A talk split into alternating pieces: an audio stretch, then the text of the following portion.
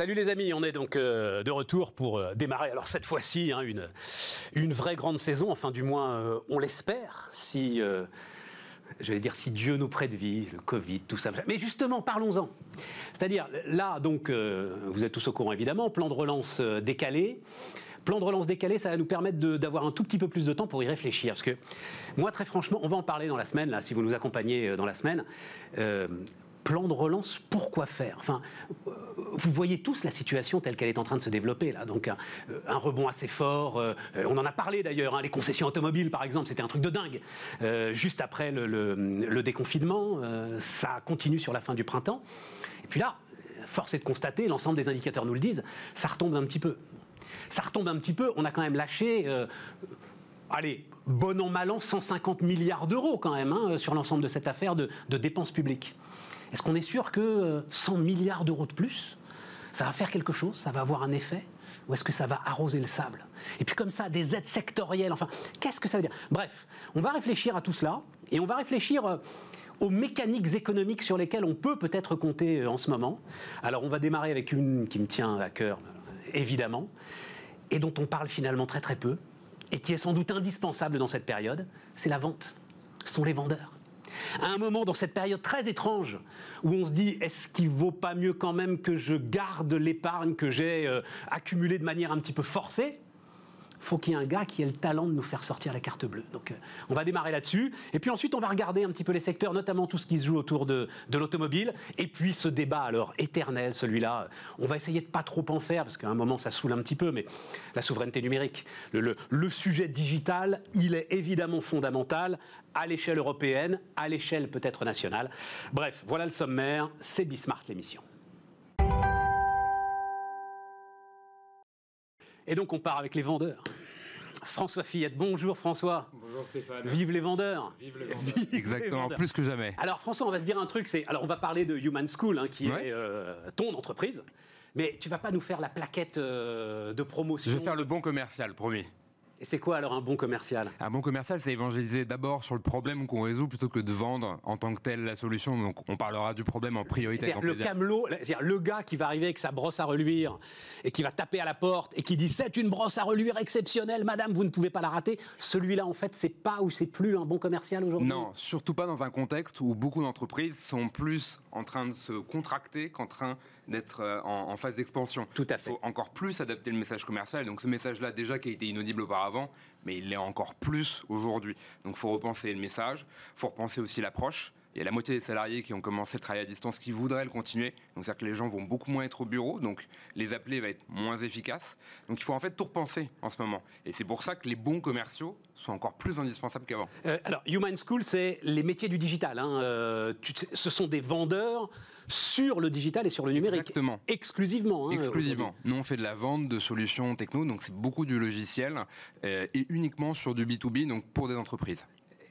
Est-ce que tu penses qu'il y a là un moment qui va être un... Alors, euh, c'est la, tarte à la crème, hein, le monde d'après, euh, le post-Covid, etc.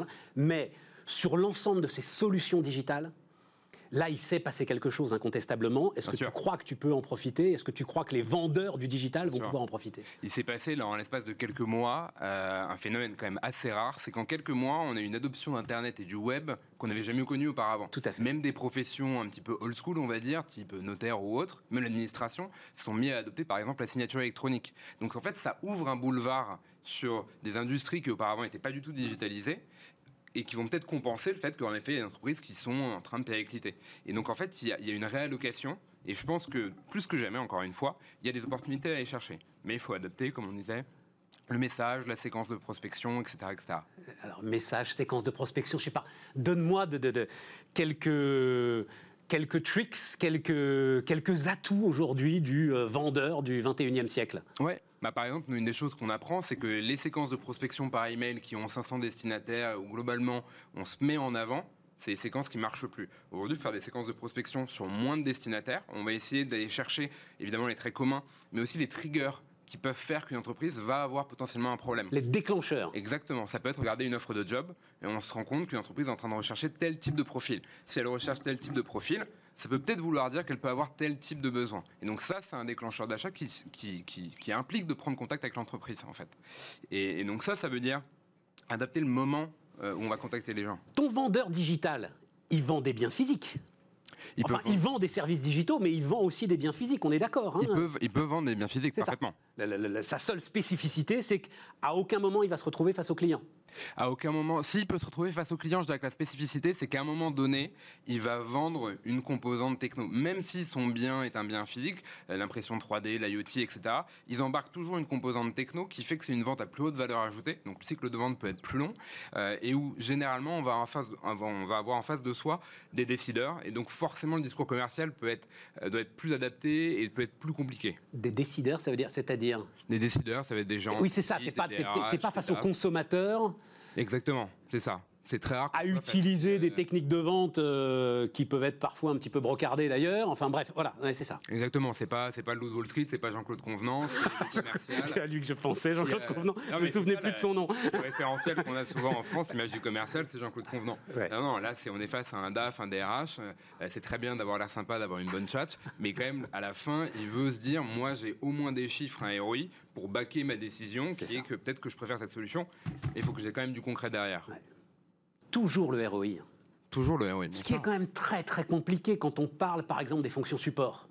Mhm. Si euh, euh, tu vends des logiciels pour euh, les comptables, pour les fonctions finance, pour des fonctions comme ça, aller chercher le ROI est quand même quelque chose de très très compliqué. Mais en fait, le ROI est toujours compliqué à aller chercher parce que le fait qu'une organisation adopte une solution et que ça délivre un ROI, c'est toujours dépendant de l'organisation et du fait qu'elle mette en place les process, qu'elle forme les gens, qu'elle adapte les méthodes, etc. Donc en fait, je suis pas certain que ce soit beaucoup plus compliqué. Ouais. En revanche, ce qui est compliqué, c'est que peu de commerciaux sont formés à ça, sont formés au fait de dire, bien sûr, il y a de l'affect dans une décision d'achat en B2B, je vais pas dire le contraire, mais cet affect, il doit toujours être baqué par un ROI, par des chiffres. En fait, peu de commerciaux sont formés à se dire, OK, bah, comment est-ce que je calcule le gain en temps, le gain en, ar- en argent, le gain en image, euh, le gain en efficacité, etc. etc. Et, et j'ai un doute, euh, y a-t-il quelqu'un qui ignore qui est euh, Jean-Claude Convenant? C'est pas possible quand même. Caméra Café, je crois que c'est. Enfin, Donc, je pense que c'est bien dans le Ah, ouais, ouais, non, voilà, non, non, mais j'avais un doute. Mais sinon, c'est Caméra Café, allez voir ça. Je vous envie énormément de ne pas connaître Caméra Café et de découvrir ce qui est quand même un des trucs les plus réels et dévastateurs sur le monde de l'entreprise et de Ouais, l'open space. mais fort dire que- heureusement, il y, Ah, a- y un bon exemple qui est Mad Men, qui est un peu l'exemple en contraposé, où là, on voit dans Mad Men Oui, mais c'est des scènes. publicitaires, là, c'est différent. C'est pas des vendeurs. C'est pas des c'est pas des vendeurs en tant que tel, mais il y a des phases de négociation et de signature de contrats avec des clients où en fait on voit que dans l'approche c'est quand même plus fin qu'un coup de comptant. Donc ça peut être, il y a quelques bons exemples à tirer. Comment est-ce qu'on fait face à ce qui va être, j'imagine, euh, la réponse que vont avoir énormément de commerciaux et de vendeurs euh, aujourd'hui C'est ouais, c'est génial, mais pas maintenant. C'est une très bonne question. C'est une très bonne question. En fait, ça amène tous les commerciaux à repenser euh, qu'est-ce qui dans mon offre est intéressant, nice to have, euh, sympathique, qu'est-ce qui est indispensable, indispensable pardon, et donc à repenser le message autour de est-ce que pour ces gens-là, je suis une priorité ou je suis un nice to have. Ça, C'est c'est ça. la première chose. Et la deuxième chose, ça va être aussi d'arriver. Mais les nice to have, moi je l'entends sans arrêt, c'est on les met de côté les nice to have. C'est-à-dire, Bien sûr. il- c'est- c'est- il y a plus, il y a de l'argent que pour du must have aujourd'hui. hein. Bien sûr, Ouais, c'est il n'y a que de l'argent pour du must-have, mais ce qui doit aussi amener à réfléchir à mon offre, ça peut être un nice-to-have, mais je peux la transformer, mon offre. Euh, même moi, en tant que commercial, euh, la manière dont je la vends, le discours, les gens que je vais aller cibler, comment je vais les cibler, à quel moment, etc., je peux la transformer d'un nice-to-have à un must-have. Mais ça, euh, on- là-dessus, on sera totalement aligné. Euh, faut prioriser le discours sur qu'est-ce qui est indispensable maintenant. Sur euh, ton site internet qui est euh, très bien fait, heureusement d'ailleurs quand même, euh, ce serait la moindre des choses, ouais, c'est ça, les cordonniers les plus mal chaussés. Tu dis, et ça aussi c'est un sujet évidemment, hein, tu dis 100% de ceux que Human School forme sont recrutés. 100%. On est à 95% de taux de placement à 3 mois et 100% à 6 mois. C'est ça. 100% à 6 mois. Ça, ça. va être encore vrai dans 6 mois. Très honnêtement, il y a eu une phase où ça s'est clairement ralenti, le recrutement de profils commerciaux. Je dirais que ça a été juin, juillet, août. Normal. Là, c'est en train de reprendre et c'est en train de reprendre un peu plus vite que ce qu'on pensait, très sincèrement. Donc, je pense qu'il y a eu un trou d'air plus gros que ce qu'on pensait. Et là, il y a une reprise plus importante que, que ce qu'on pensait. Parce que euh, je pense que beaucoup d'entreprises se sont dit, à la rentrée, ça va être blanc ou noir. C'est soit on prospecte, on va chercher du business qui va être dur, qui va être plus compétitif, soit on va arrêter l'activité. Je pense que ça va être très clair dans les deux cas. Euh, c'est pour ça que nous, d'ailleurs, on, on- on- on va se positionner plus cette- sur cet angle-là à la rentrée, d'accompagner les entreprises sur la prospection, parce que ça va être un peu le juge de paix. Et il faut déclencher quoi. Et il faut déclencher. Il faut déclencher la vente. Il faut ça. déclencher l'achat. Voilà. Moi, je pense à un groupe, par exemple, qui est le groupe SGS. On accompagne les équipes commerciales de SGS. Ils font quoi, SGS leader mondial de la certification, de l'audit. Ouais. Bah, c'est les normes ISO 9001, etc. Ouais, ouais. Euh, là, nous, on les accompagne à partir de la rentrée sur la prospection. Donc, on va former tous leurs commerciaux à prospecter. Exemple typique d'entreprise qui jusque-là prospectait, qui pas beaucoup, qui s'est dit la rentrée, c'est juste de paix. Soit on y va à fond dans la prospection, soit on perd des parts de marché. François, ma conviction, et c'est pour ça que tu es là d'ailleurs et qu'on redémarre ensemble, c'est qu'on a beaucoup plus besoin de vendeurs que de plans de relance là. Clairement. Hein, On a beaucoup plus de besoin de vendeurs. On Ça, a beaucoup plus besoin de vendeurs. Mais sinon, euh, on fait l'un dans l'autre. On oriente le plan de relance vers. euh, vers les vendeurs. Exactement. François Fillette était notre premier invité. On continue. Bismart, l'émission.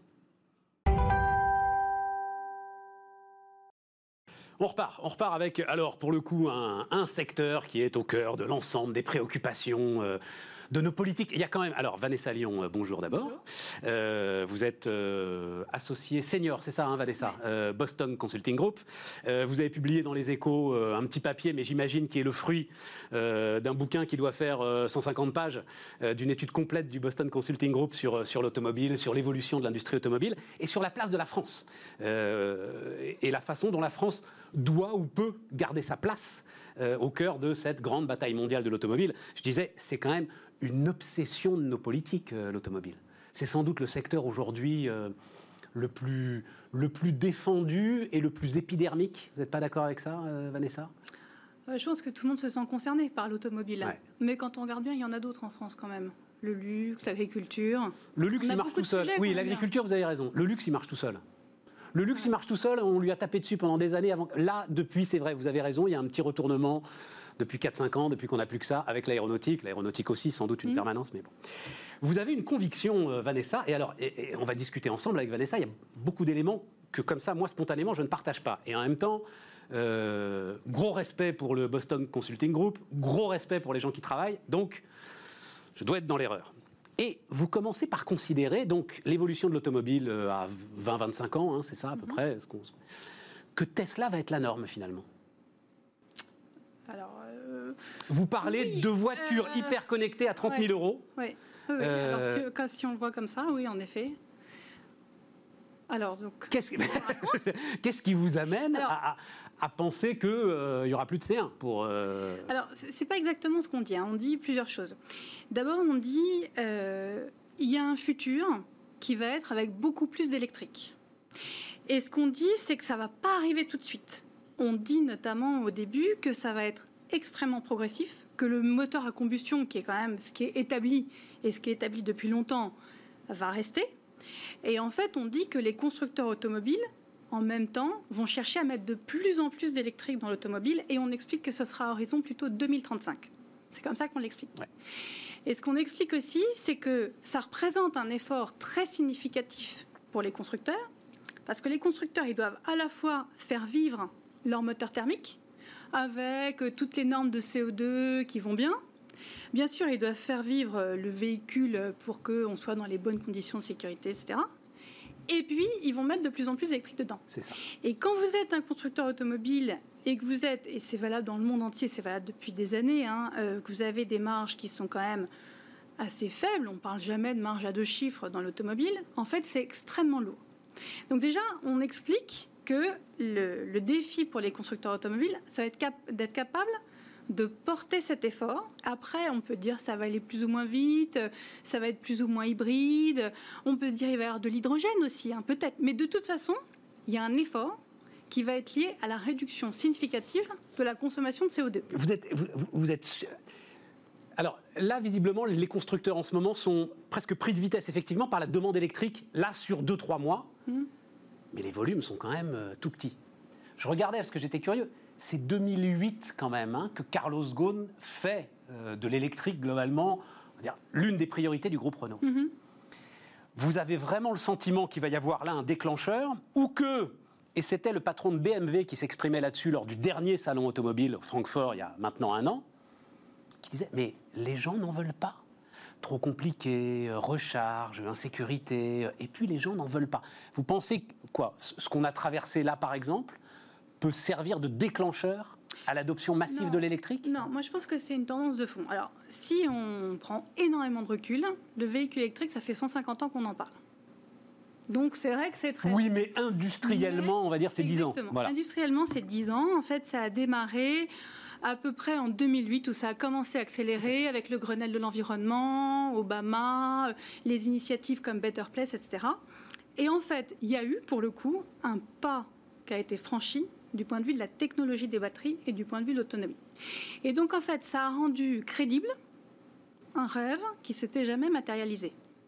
Après, euh, nous, ce qu'on dit dans l'article, c'est on ne dit pas euh, ça va être du Tesla partout et euh, ça va être de l'électrique à tout craint. On dit ça va être avec beaucoup plus d'électrique et beaucoup plus de technologie. C'est ça. C'est ça qu'on dit. C'est ça. Vous remarquerez. Et donc plus de marge d'ailleurs, hein, vous insistez là-dessus. Alors, déjà plus de valeur. Ça ne veut pas dire forcément plus de marge. Vous avez raison. Ça veut dire plus cher pour le consommateur. Vous avez raison. Maintenant, vous remarquerez que si on regarde les téléphones, il y avait quand même des petits boîtiers avec des grosses touches où on appuyait juste pour se téléphoner et que beaucoup de gens se sont mis à acheter des choses plus sophistiquées et plus confortables, où ils ont vu un intérêt au-delà de purement le coup de fil. Et donc en fait, quand on fait des analyses de consommation et qu'on pousse ces tendances, c'est vrai qu'aujourd'hui, ce qu'on voit dans les projections de marché, et on n'est pas les seuls à le dire, c'est qu'il y a probablement une tendance. Alors, ça ne veut pas dire que c'est 100% du marché, parce qu'il y a aussi des tendances low cost hein, dans tous les marchés de consommation. Et en fait, il y a quand même toute une logique de trading up, trading down qui est là depuis très longtemps.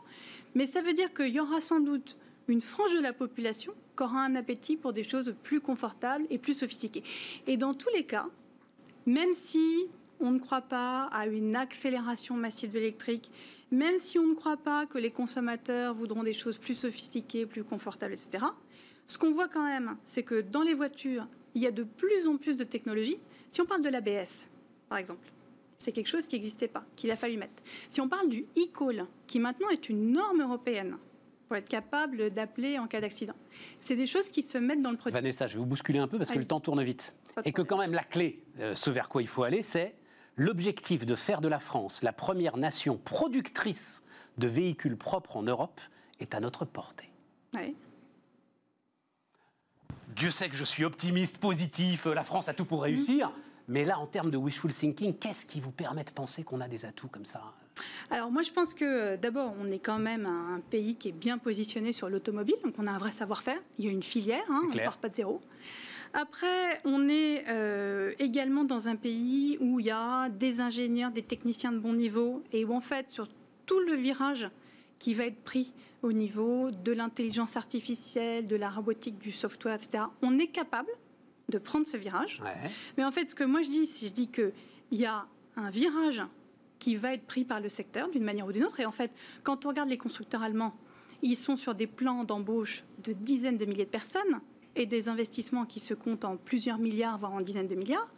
Et en fait, ce que je dis, c'est je dis que la France a les moyens aujourd'hui de se mobiliser pour prendre ce virage aussi. Maintenant, il faut se mobiliser pour le faire. Mais le problème, alors comme vous dites, alors d'ailleurs vous parlez d'une alliance franco-allemande. Oui. Sérieux, euh, Vanessa? On peut imaginer une alliance entre euh, l'industrie allemande, euh, sa puissance et son orgueil, et nos constructeurs. On va pas respecter tout le monde, mais qui sont quand même des constructeurs de moyenne gamme aujourd'hui et de taille. Alors Renault, Nissan, je ne sais pas comment vous le mettez d'ailleurs dans votre alliance, la part Nissan, la part Renault, mais si on reste que sur Renault, on est de taille réduite. Bah, on est de taille réduite si on reste que sur Renault. Maintenant, il y a un Renault, il y a PSA, il y a les équipementiers. Il n'y a pas que les constructeurs automobiles, il n'y a pas un seul. C'est vrai. Et donc après, il y a Valeo, Forcia qui pèsent. Moi, ce que je dis, c'est que c'est une question de choix de politique industrielle. Et par contre, je pense que c'est une super opportunité pour les ingénieurs, pour les jeunes, si on investit dans ce type d'industrie. Après, on peut vouloir investir dans d'autres. Qui est on? C'est l'État pour vous qui doit investir comme ça massivement? Alors, euh, on, en fait, c'est nous tous. C'est l'État, c'est les industriels, c'est les collectivités locales. Quand on regarde le modèle du Canada, et ça aussi, c'est quelque chose qu'on cite dans l'article hein, sur les superclusters. Peut-être pas d'accord non plus. Hein. Non, non, non, je, euh, respecte ça. Dans la vallée de Chevreuse, hein, le super cluster de l'automobile du 21e siècle, vous voulez le faire dans la vallée de Chevreuse. Bah, ils font de l'intelligence artificielle à Montréal. On pourrait faire de, de, de, de, la voiture autonome dans la vallée de Chevreuse. En fait, le Canada, ils ont choisi euh, cinq thèmes. Euh, qu'ils ont, qu'ils ont mis dans cinq régions différentes et ils ont dit on met le paquet sur ce thème.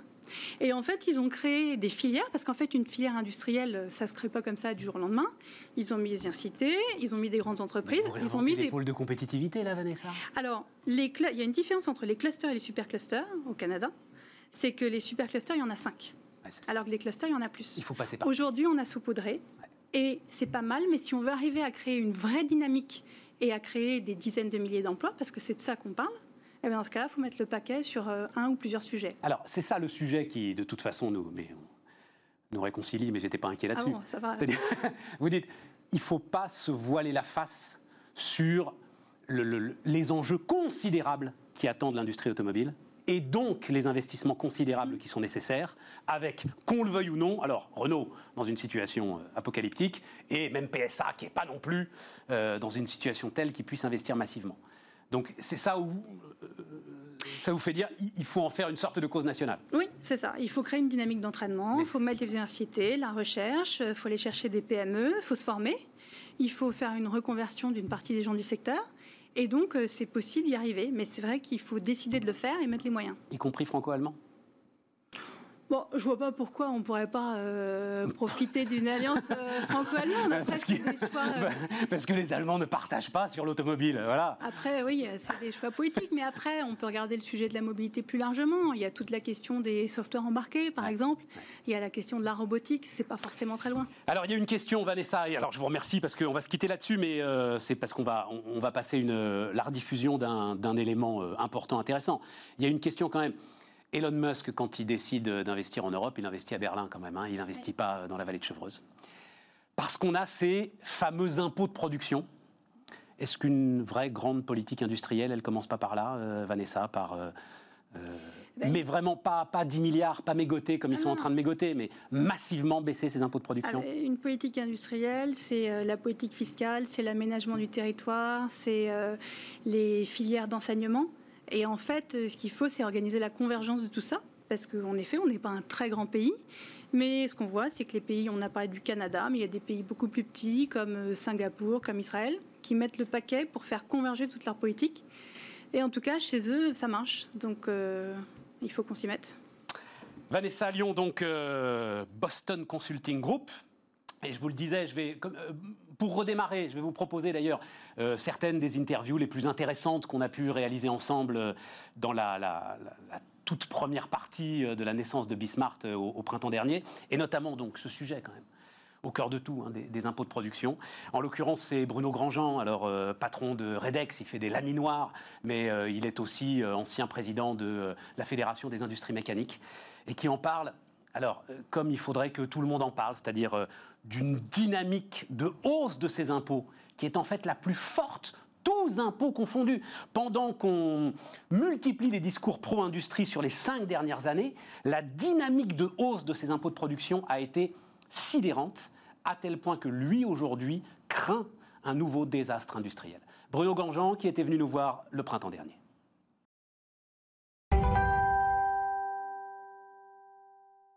Euh, aujourd'hui, il y a une très forte dynamique, d'autant qu'on est en année post-électorale.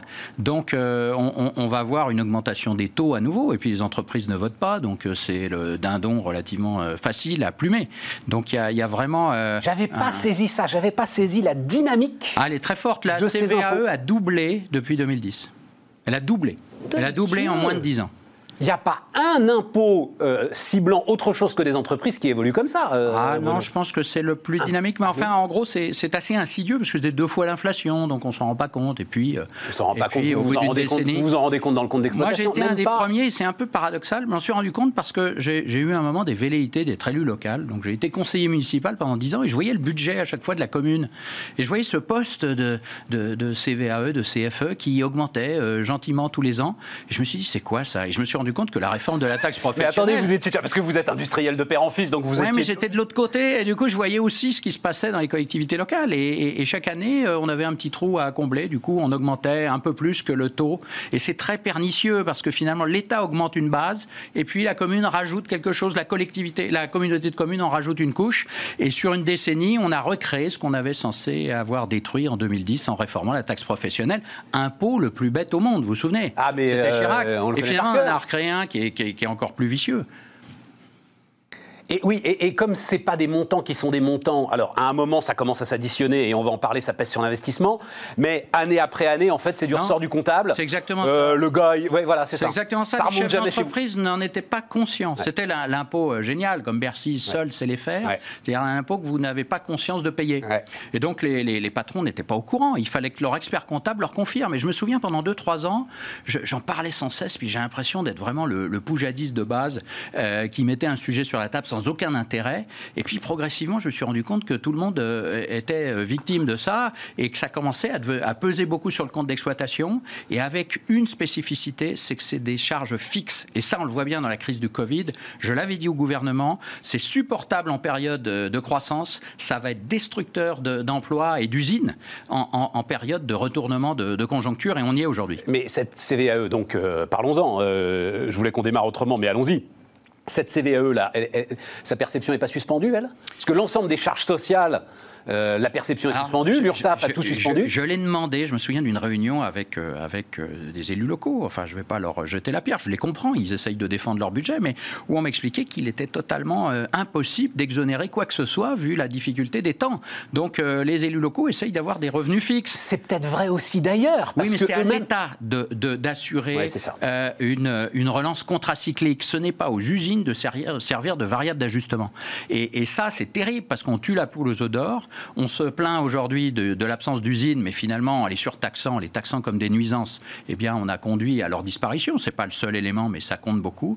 Et donc, euh, on est dans un système assez pervers où euh, finalement, euh, j'ai peur qu'il se refasse la- ce qui s'est passé en 2010, c'est-à-dire qu'on on proclame, proclame la, la- la- la suppression et puis en pratique, on va voir se reformer ces impôts. Bah, il se trouve, j'ai lu alors le rapport de très intéressant d'ailleurs, hein, publié. Alors c'était début mai par votre ancienne fédération. Enfin, vous êtes toujours, j'imagine, membre. Oui, bien la sûr. Fédération des industries mécaniques, hein, mais mais vous la présidez plus. Et, euh, les phrases sont euh, assez impressionnantes, c'est-à-dire que risque du plus grand déclin de l'histoire industrielle française, écrit la fédération des industries mécaniques. Oui, là, on est vraiment inquiet parce qu'il y, a une forme de déclassement qu'on a connu en 2008. On sait que durant les crises, finalement, euh, les plus forts ressortent encore plus forts et les plus faibles affaiblis.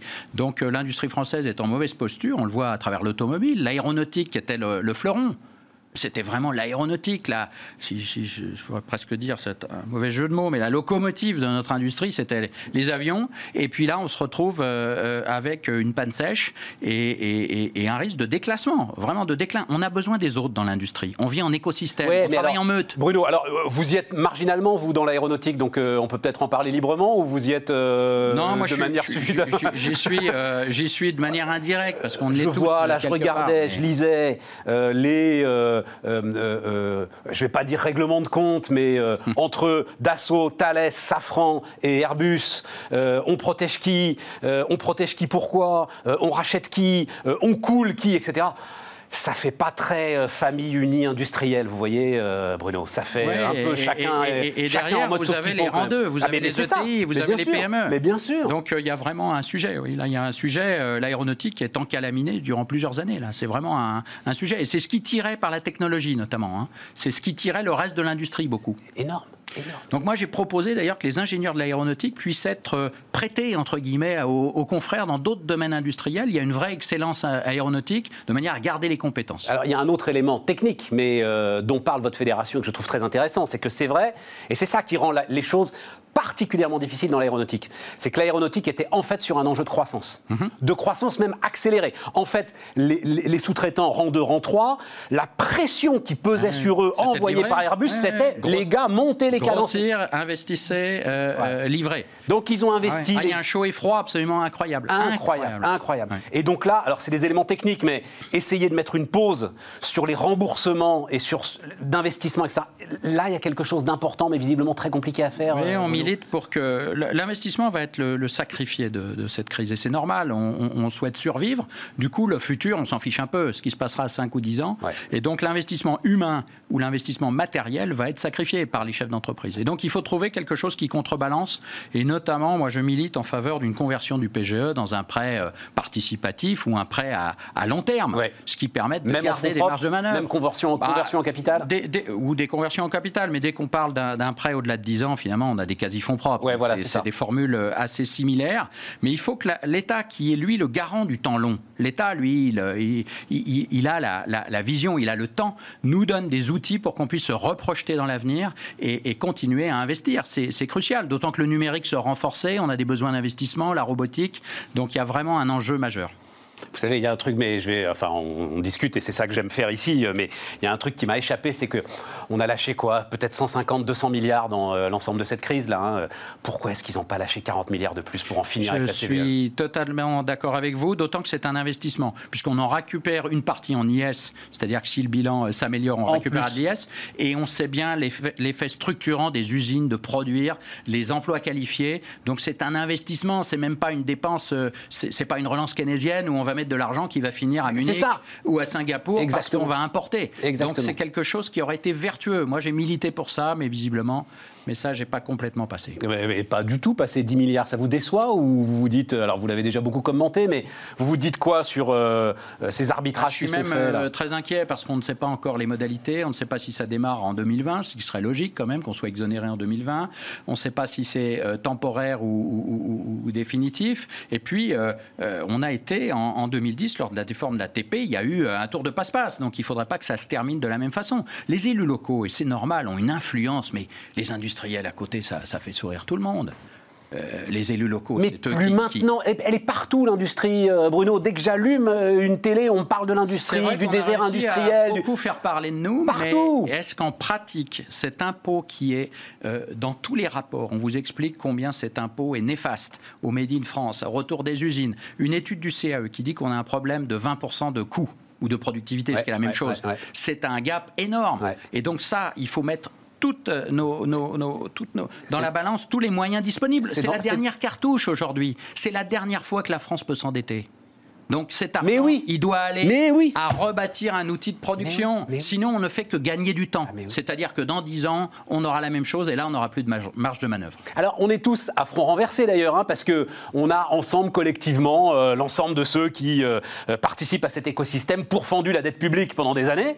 Et là, effectivement, comme vous le dites, à un moment quand les portes sont ouvertes, il faut foncer. Mais oui, mais c'est enfin, ça un industriel, c'est ça un entrepreneur, c'est l'opportunité. Il, faut être pragmatique et c'est un investissement encore. Et c'est pour ça qu'un un prêt participatif, l'État peut y gagner. Assumer l'effet d'aubaine, m'a dit euh, le patron de la Fédération du bâtiment. Assumer l'effet d'aubaine. J'ai trouvé remarquable cette. Mais, euh, mais bien sûr, c'est la réponse qu'on nous fait systématiquement. Et, et, en fait, là, il y, a vraiment une communauté de destin entre les industriels et l'État. Il faut faire quelque chose en commun. Il y a un autre élément, euh, Bruno. Bah, j'aurais aimé qu'on. Mais on n'aura pas le temps, vous reviendrez. Parce qu'à chaque fois. mais non, mais parlez de ce que vous faites, les laminoirs. Il faut, ah faut voir ce que c'est qu'un laminoir. Et à chaque... Enfin, on en avait déjà parlé ensemble. J'ai découvert ça grâce à vous cette capacité d'écraser la matière, ah mais bah, c'est quelque chose de dingue. Des très grosses machines qui sont présentes partout dans tous les objets du quotidien. Vous avez derrière des machines et nous on fait des machines, notamment des laminoirs, qui sont des, des rouleaux à pâtisserie géants euh, qui valent 2 millions d'euros et, et, qui pèsent quelques dizaines de tonnes. Et qui font des plaques d'acier qui par exemple vont permettre de construire des buildings. On va se retrouver partout, mais aussi dans le lithium. Par exemple, le lithium, ça fait partie des métaux, c'est assez mou, mais on le lamine et, et donc on participe à la, aux batteries également. Donc euh, on est chez Tesla euh, finalement avec ces.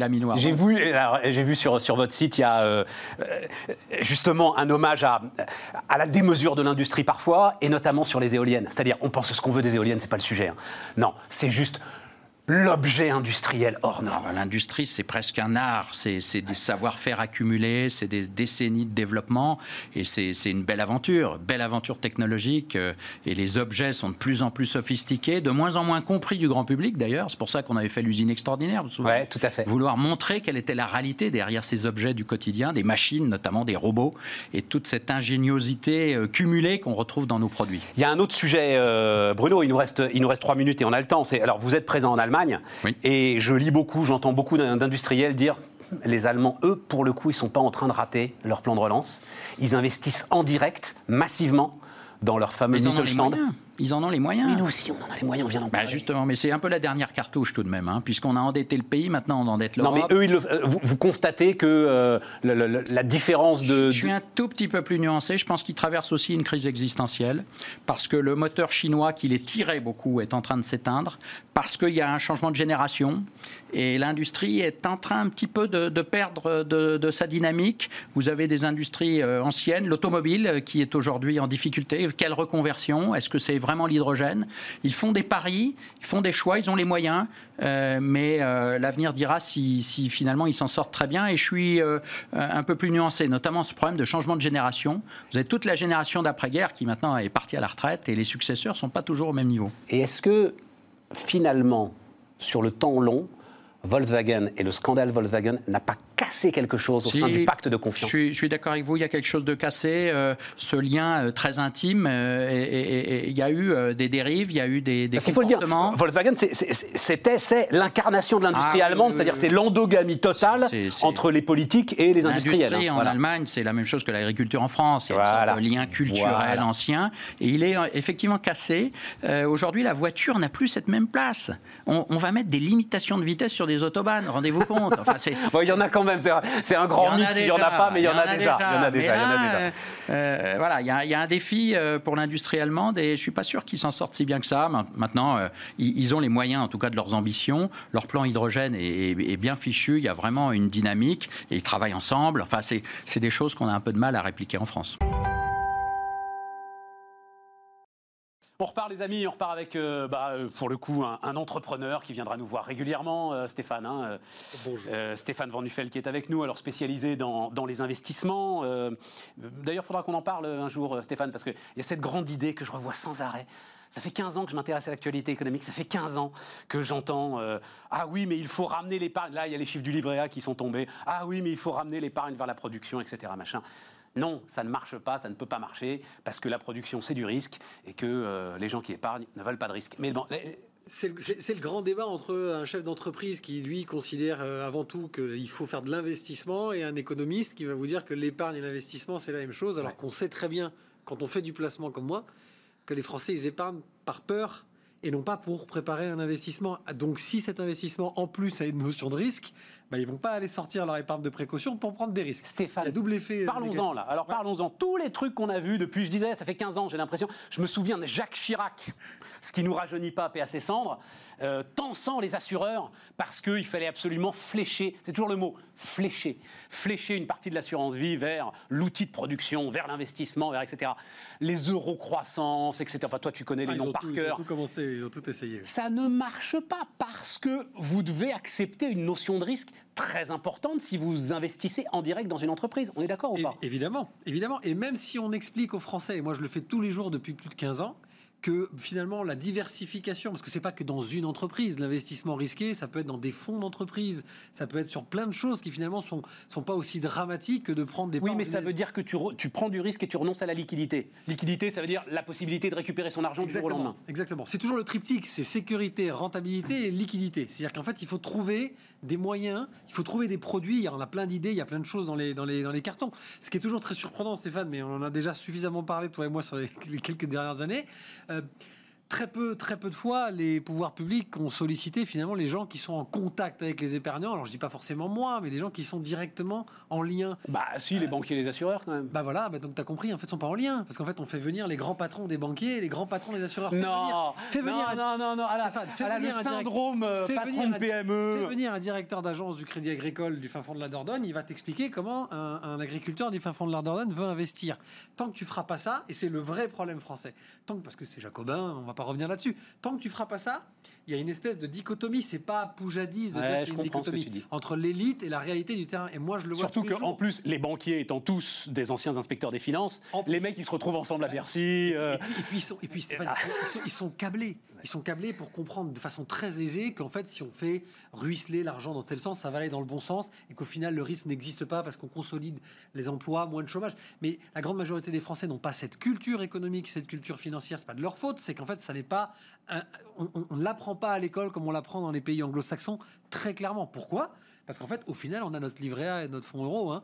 Donc on n'a pas besoin d'apprendre aux Français à faire de la bourse. Tu as vu les derniers chiffres là? Ça y est, on est au-dessus de 15%. Donc euh, les derniers chiffres que j'ai vus qui sont tombés là sont à 15,9% de taux d'épargne euh, pour les Français. Donc on a beaucoup dit épargne forcée d'ailleurs, hein, euh, due à la baisse de consommation euh, Covid. Ouais. Bon, le- ce qui est en train de se passer depuis quelques semaines nous montre qu'on n'a pas envie de la lâcher, visiblement, Évidemment. cette épargne forcée. Ouais. Ça peut être quoi le déclencheur pour toi J'en sais rien. Moi, ce qui me fait peur en ce moment, c'est qu'on est encore en train de parler de prendre le plan de relance. Alors des plans de relance keynésiens. Eh ouais, Donc ça. Stéphane, on va revenir sur les sujets qui, sur lesquels on n'est jamais d'accord. D'accord. Non, non, mais ça, ça va être un des sujets de la semaine de toute façon, parce que je me demande si c'est pas là pour le coup l'échec de la dépense publique ce qu'on est en train de vivre, parce que Mais- jamais on en a mis autant. hein. On en, on en- voilà, on en reparle. Le problème, c'est qu'il n'y a pas d'audit de cette dépense publique depuis des années, des années et des années. Et je l'ai dit, on en a déjà parlé la dernière fois avant l'é- avant l'été quand je Ouais. suis venu.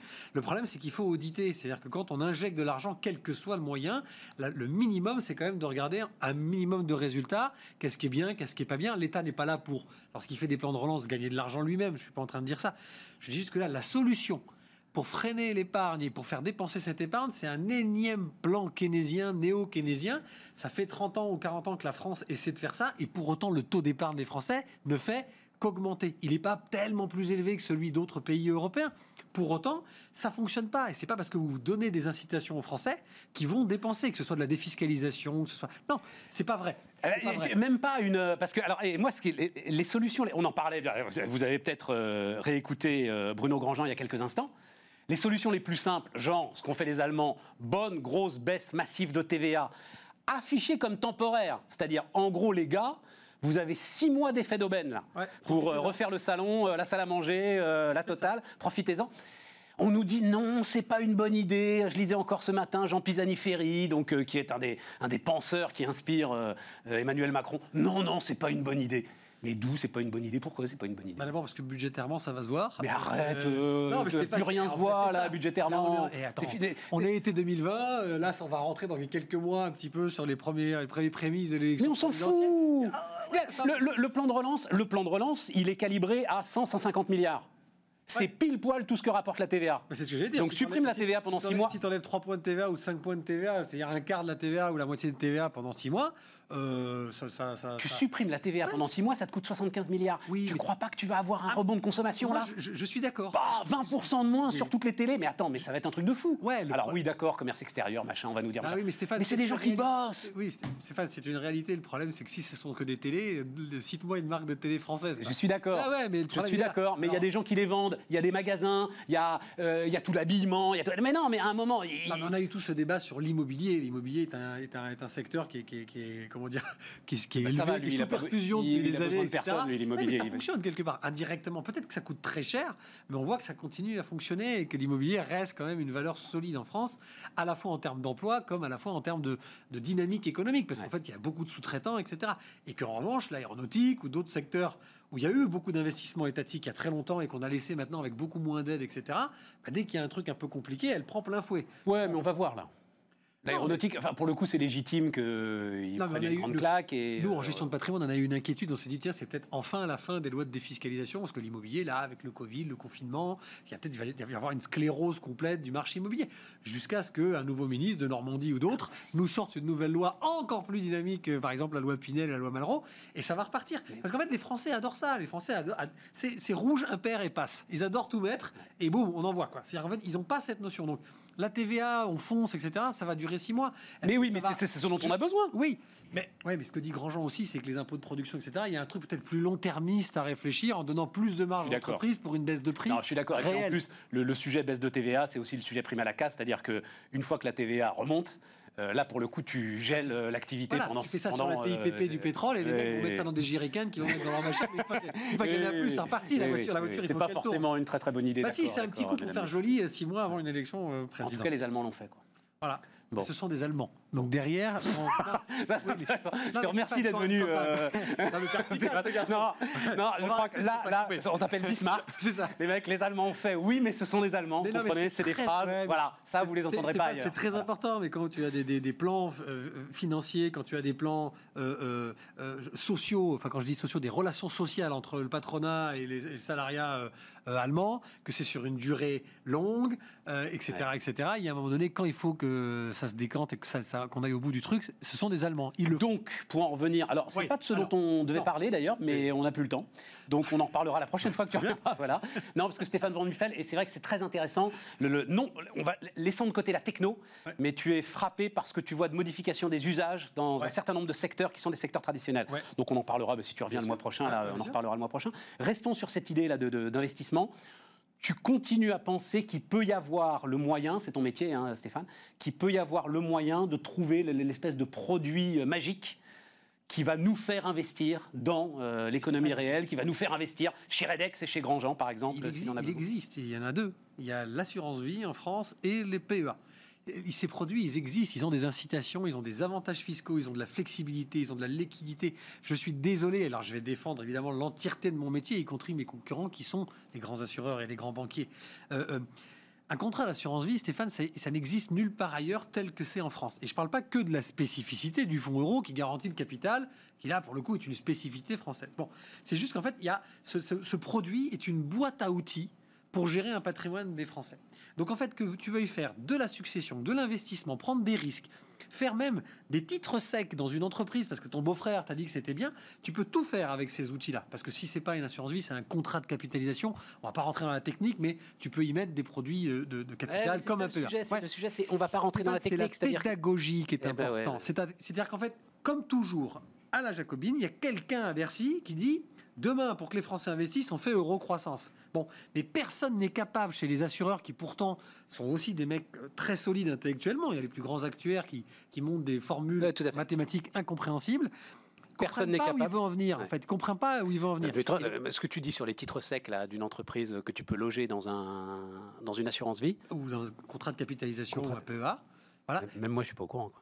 Non, mais en fait, Stéphane, je donne un exemple. je donne un exemple. Non, mais je donne un exemple. 60 rapide. Très rapide. 75% des épargnants français ont un profil auprès de l'AMF qu'on va considérer comme équilibré. Ça veut dire que vous avez 10 000 euros à placer, tu mets 50% en fonds euros, comme ça tu garantis 50% avec la garantie de l'assureur, etc. Super. Et il te reste 50% pour aller prendre du risque. Mais le risque, il peut être très large. Tu peux mettre des parts d'immobilier, tu peux mettre des fonds structurels. C'est très facile en ce moment d'expliquer à quelqu'un que dans les années à venir, d'investir dans la nutrition, d'investir sur des fonds dans l'eau, d'investir sur des fonds sur l'intelligence artificielle ou l'automobile électrique. Bref, ce que bref, Stéphane, on a besoin de vous. C'est-à-dire qu'on a besoin. Non, non, mais c'est ça la conclusion. Voilà. on a besoin de ces besoin des intermédiaires. médias aussi. On a oui, sans que les doute. médias changent leur discours, Stéphane. on a- Et, et c'est pas un coup de pommade. On a besoin que les médias arrêtent de faire peur aux gens. Voilà. Et plutôt les poussent à aller vers ça. Euh, réhabiliter l'entrepreneuriat et l'entreprise, hein, quand même, parce que la richesse, elle est créée par ça, hein, pas par les impôts. Les Stéphane, impôts viennent des entreprises. on se voit euh, Bientôt. le mois prochain. Allez. Stéphane Van Allez, plaisir. dernière partie de Bismart l'émission. Allez, dernière partie de l'émission, on reste avec les combats d'entrepreneurs. Julien Musso euh, est avec nous. Bonjour euh, Julien. Alors Julien, il défend le Made in France digital, mais euh, sa boîte s'appelle Smart Profile quand même. Ouais. Il faut rester. euh, Euh, le, le- le- le président fondateur de Bismart ne peut pas te jeter la première pierre, euh. Julien. Mais nous, on a une vision internationale. Julien, le, le sujet, euh, donc là, il, bon, il, il nous reste quelques minutes et de toute façon, j'en parle euh, bah, quasiment tous les jours. Ce sujet de la souveraineté numérique, de la souveraineté digitale. Euh, tu as vu que tu as un, un commissaire européen aujourd'hui, Thierry Breton, pour le coup, qui est totalement outillé pour réfléchir à tout ça. Moi, il y a quelque chose qui m'intéresse, c'est que tu dis, c'est un enjeu. Donc, on va pas refaire tout le film sur, euh, OK, on a tous euh, été confinés sur, euh, sur Zoom et sur des outils américains. Tu dis, il nous faut un code et un algorithme français. Oui, Et je pense furieusement, immense respect. Pourquoi, Antin Mais force est de constater que c'est un échec. C'est-à-dire, si tu fais un truc comme ça, mais tu vas avoir euh, les administrations publiques qui vont l'utiliser parce qu'elles sont obligées, et puis basta. Non Est-ce que tu peux être efficace? Non, alors, moi, ce que je pense, c'est qu'il faut euh, investir euh, dans des entreprises, dans des startups qui auront les moyens hein, de, développer du code, de développer des algos qui soient au mieux made in France ou sinon européens. Pourquoi? Parce qu'aujourd'hui, la plupart du temps, ce qui se passe, c'est qu'on se retourne vers les acteurs, euh, les GAFAM, euh, quand on veut faire de l'intelligence artificielle, ou on va au mieux sous-traiter de la R&D en Inde parce que c'est moins cher. Et ça pose un vrai problème à terme de souveraineté parce que ça veut dire qu'on perd une partie de notre et d'une de notre savoir-faire au niveau du développement, et de deux sur, l'intelligence artificielle. Parce qu'il ne faut pas oublier qu'il y a beaucoup de secteurs qui demain seront régis par, euh, par les algorithmes d'IA. Euh, Aujourd'hui, déjà, euh, dans, dans- un gros hôpital français, il y a eu un accord qui a été passé entre, IBM avec son intelligence artificielle Watson et un service d'oncologie Pourquoi? Parce que euh, l'IA permet d'avoir un, un diagnostic plus sûr Tout à fait. sur l'analyse des images. Tout à fait. Euh, La question, c'est est-ce qu'on veut demain que, que, que, que l'IA soit américaine ou est-ce qu'on veut Tu veux faire un médecine- Watson national, mais c'est impossible, Non, mais alors, Julien. non, pas- alors, on, on est, bien d'accord. combat d'hier, ça. Non, na- non, pas national. Le- le- vrai- véritablement européen. Moi, je pense que le marché français, il est effectivement trop restreint et qu'on a un vrai problème aujourd'hui d'entrepreneurs dont je, moi, je, je, je, rentre hein, dans, ce, dans, cette critique. Ouais, toi, tu fais du marketing digital, hein, euh, marketing, voilà. Exactement. Très intéressant. Marketing digital, du data marketing, on connaît bien, on connaît bien cette, euh, ces problématiques de data, d'hébergement, de développement, parce que nous on est sur Sophia Antipolis, on a décidé d'investir à Sophia avec des chercheurs, avec un partenaire avec l'INRIA en France, avec euh, des développeurs en France, et, et- et effectivement. Ce qu'on voit, c'est qu'on est trop franco-français, nous, en France, et qu'on est sur des marchés qui sont trop petits, et qu'on n'est pas en capacité, et puis on il y a trop d'acteurs, pléthore d'acteurs, notamment dans notre secteur à nous, et que si on n'est pas capable d'avoir des vrais acteurs, des géants européens, on ne sera pas capable d'aller euh, concurrencer demain euh, des, euh, des Amazon Web Services, donc des, des clouds, des clouds américains Mais ou des clouds chinois avec Alibaba. euh, la messe est dite là-dessus, Julien. moi, je tu crois crois pas. pas. que la messe est dite Non, je crois pas. Alors, je suis pas, je suis pas aussi, je suis pas. C'est les 25 ans du film La haine. Jusqu'ici tout va bien. Moi, je suis pas. dans le, Ah, je savais pas. Dans le rétroviseur en me disant jusqu'ici tout va bien. Non, jus- oui, jusqu'ici ça va à peu près. Mais effectivement, ce qu'on voit, c'est que c'est un- peu, on est, on est, on est en train de perdre pied, comme on a perdu pied dans, dans, dans le- dans le textile, comme on a perdu pied. Donc moi, l'idée, c'est de dire attention, maintenant, arrêtons de perdre pied et, et- et mettons le paquet, mettons les investissements et les- mettons-les sur des startups. Les mettons pas forcément sur des grands groupes. Aidons les startups à investir, à prendre des marchés. Le problème, il est là. Le problème, il est comment est-ce qu'on fait? Mais, ça se fait. Mais il y en a partout du pognon pour les startups à partir du moment où elles Alors, sont sur des. Me alors- dis pas qu'à Sophia Antipolis, une boîte qui fait de la recherche sur l'intelligence artificielle, elle a des problèmes à se C'est financer. tout le problème. C'est tout le problème. C'est tout le problème aujourd'hui euh, des, des startups associées Antipolis, c'est qu'il y a certainement trop d'argent euh, qu'on met sur la table pour faire de la, la R&D, et, et tant mieux, mais pas assez d'argent derrière pour aller prendre des marchés. Et le, le- le- le vrai problème est là. Donc c'est comment est-ce qu'on fait, comment est-ce qu'on on favorise des entreprises françaises ou européennes pour aller prendre des gros marchés et pour aider à se développer. Faut pas oublier que SpaceX, euh, SpaceX, a- enfin Oui. la NASA passe un contrat de 3 milliards avec SpaceX. Oui. Euh, et, met, et met Boeing de côté. Est-ce qu'on peut le faire en France? Bah Non. oui, oui, non. ça s'appelle Ariane Espace. Oui, bah non, oui, bah si, mais, oui, mais si. Ariane, mais, mais une, Mais- une start-up, une start-up de la taille de SpaceX, ce n'est pas possible pour plusieurs raisons. Il y en a déjà une, c'est des, des- des- des problèmes juridiques qui font que en France, on ne, on, on passe pas un contrat quand on est une grosse société avec une plus petite parce que si, Alors c'est ça le sujet. si, eh, c'est le sujet. Le C'est- sujet, c'est dans les grands groupes. J'ai l'impression, moi, que c'est en train de changer. Il se trouve que nous, euh, Bismart, on fait une émission qui s'appelle Smart Stratégie, avec euh, un cabinet de conseil en stratégie, dont c'est le job, justement, d'intégrer les startups et de faire travailler les startups avec les grands groupes. Ça veut dire ils sont demandeurs de Bien ça sûr, aujourd'hui. les grands groupes, les grands groupes sont demandeurs, mais on voit que le problème c'est qui pilote, voilà, qui pilote. Et quand euh, on prend là, il y a, y y un projet européen qui s'appelle Gaia pour faire le cloud européen. Ouais. Bon, euh, on va voir ce qui va se passer. Moi, j'ai un peu peur que ça se passe pas très bien parce qu'on on va saupoudrer c'est un peu. tout ce que tu veux. ce Non, que- mais moi, moi, ce que je veux, c'est qu'on fasse, c'est qu'on fasse émerger des acteurs aussi puissants.